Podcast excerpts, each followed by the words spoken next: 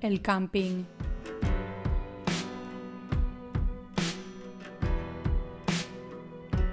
El último verano que estuve aquí tenía 16 años. Ese verano, Fernando apareció muerto en el lago. La autopsia determinó que no murió ahogado. No había agua en sus pulmones. Fernando era el novio de mi hermana. Llevaba varios años viviendo en el camping, probablemente desde que abandonó el último centro de acogida. No tenía un trabajo estable y según él se dedicaba a condicionar y vender coches de segunda mano. Desde que apareció su cuerpo, la policía y los periodistas lo invadieron todo. No pararon de preguntar a todo el mundo durante días. Muchos de los campistas se marcharon antes del final de las vacaciones. Lara, mi hermana, dijo a la policía que Fernando casi no comía últimamente. Estaba callado y se mostraba muy inquieto. Contó que tenía una deuda con Luis y Pablo García.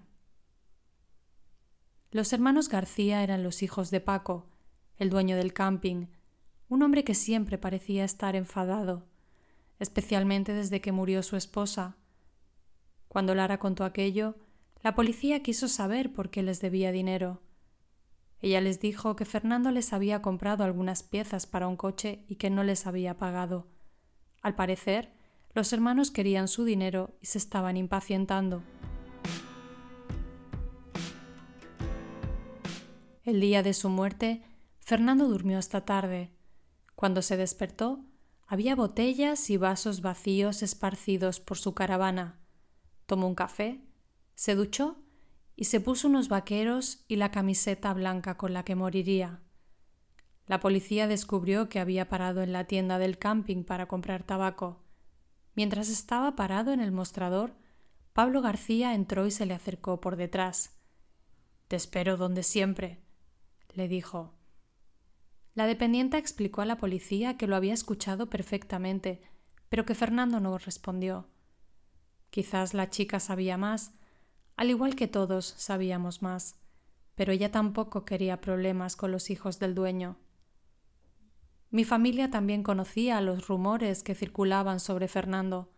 Se decía que estaba relacionado con los negocios ilegales de los hermanos García, que había tratado de engañarles y que les debía mucho dinero.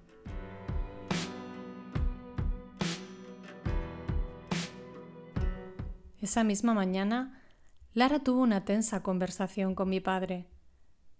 ¿Podemos hablar, papá? le preguntó. Se dirigieron al interior de la caravana. Yo les seguí sigilosamente y me quedé allí en silencio, casi sin respirar. Papá estaba de pie contra la pared con los brazos cruzados. Lara estaba frente a él. Papá, necesito que me prestes dinero. ¿Para qué? quiso saber mi padre. Mi teléfono se mojó y tendré que comprar uno nuevo. Te lo devolveré, lo prometo, le suplicó mi hermana.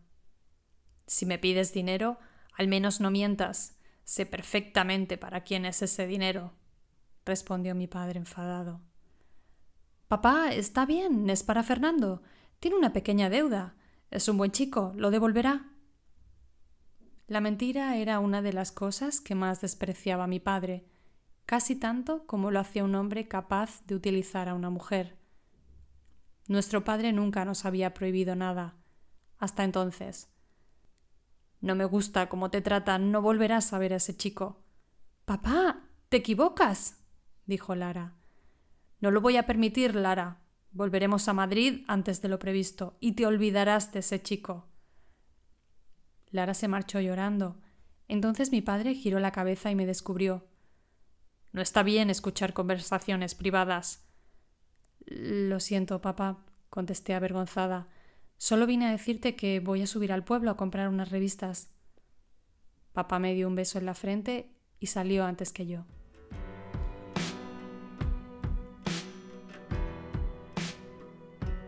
Mientras estaba en la plaza del pueblo me crucé con Fernando. Nunca nos habíamos caído bien, y ya no lo disimulábamos. Me descubrió mirándole y se giró. ¿Qué miras, niñata? No contesté. Eres tan estúpida como tu padre.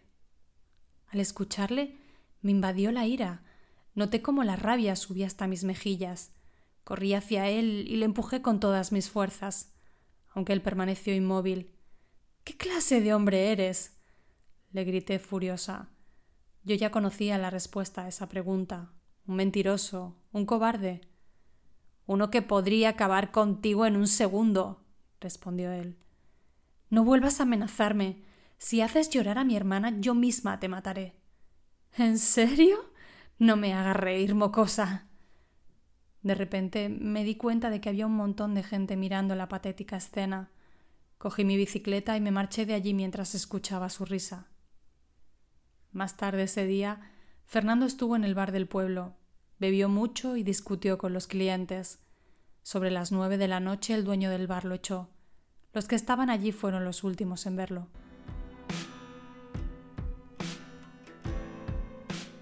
A la mañana siguiente, mi hermana fue a buscar a Fernando y no lo encontró en su caravana. Dos días después, su cuerpo salió a la superficie del lago y fue descubierto por un hombre que estaba pescando. La policía detuvo a los hermanos García para ser interrogados. Según filtró la prensa, después de cruzarse con Fernando en la tienda, Pablo García había pasado la tarde viendo el concurso de cartas que se celebraba cada año al final del verano. Al anochecer, Hizo una barbacoa con su hermano y bebieron hasta tarde.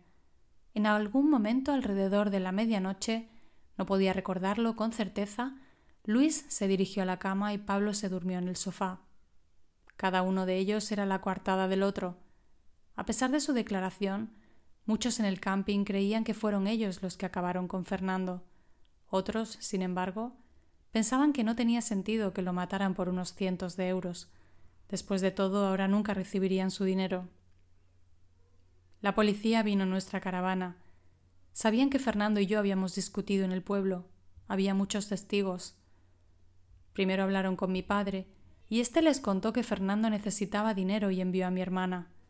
Después se sentaron en el diminuto salón mientras el ventilador agitaba el aire y uno de los policías se dirigió hacia mí. Te vieron discutir con él en el pueblo Incluso le amenazaste. ¿Qué nos puedes contar sobre eso? Fernando era un ser despreciable, respondió mi padre. Yo hubiese deseado que mi padre no fuese tan sincero, pero él era así. Señor, sabemos que es un momento complicado, pero necesitamos que sea su hija quien conteste, intervino la policía. Discutimos por una tontería. Después yo volví al camping y, y no le volví a ver, respondí. El interrogatorio acabó rápido, solo un par de preguntas más y se marcharon. La policía continuó investigando y el caso siguió abierto durante años. Una década después, estoy de nuevo frente al lago. Cuando mi padre se jubiló, decidió dejar la ciudad e instalarse aquí definitivamente. Estando de nuevo aquí, no puedo dejar de imaginarlo. Mi padre en la oscuridad sacando el cuerpo del coche, cargándolo sobre su espalda para no dejar rastro. No sé cómo pudo hacerlo. Lo dejó caer al otro lado, donde los árboles crecían bajo el agua y nadie nadaba nunca.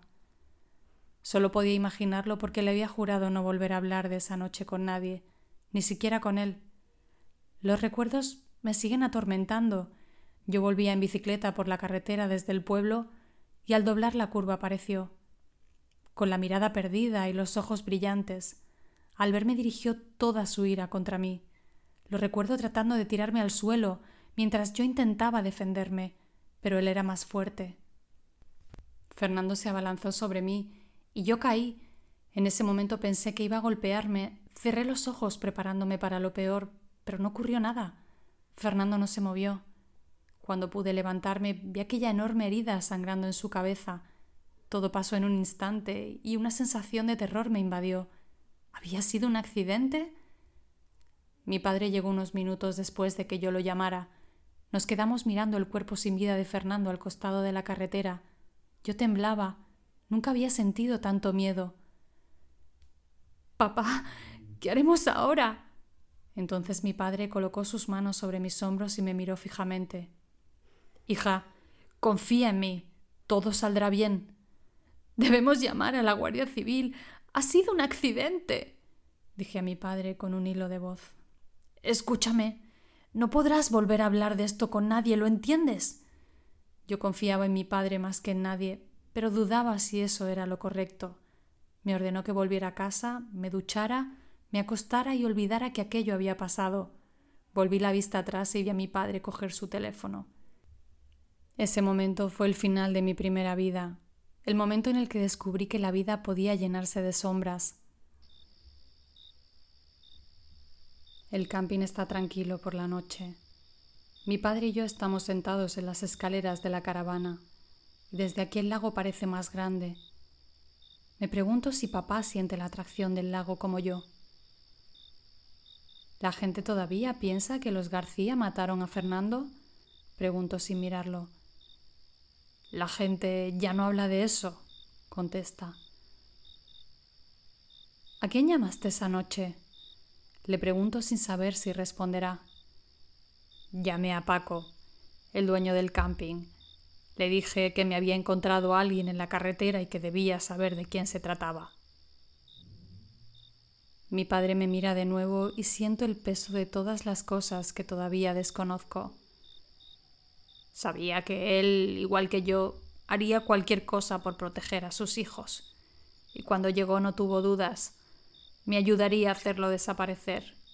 Después de lanzarlo al lago, me agradeció con lágrimas en los ojos que le hubiese llamado y me dijo Los he criado lo mejor que he podido y los quiero, aunque cometan errores.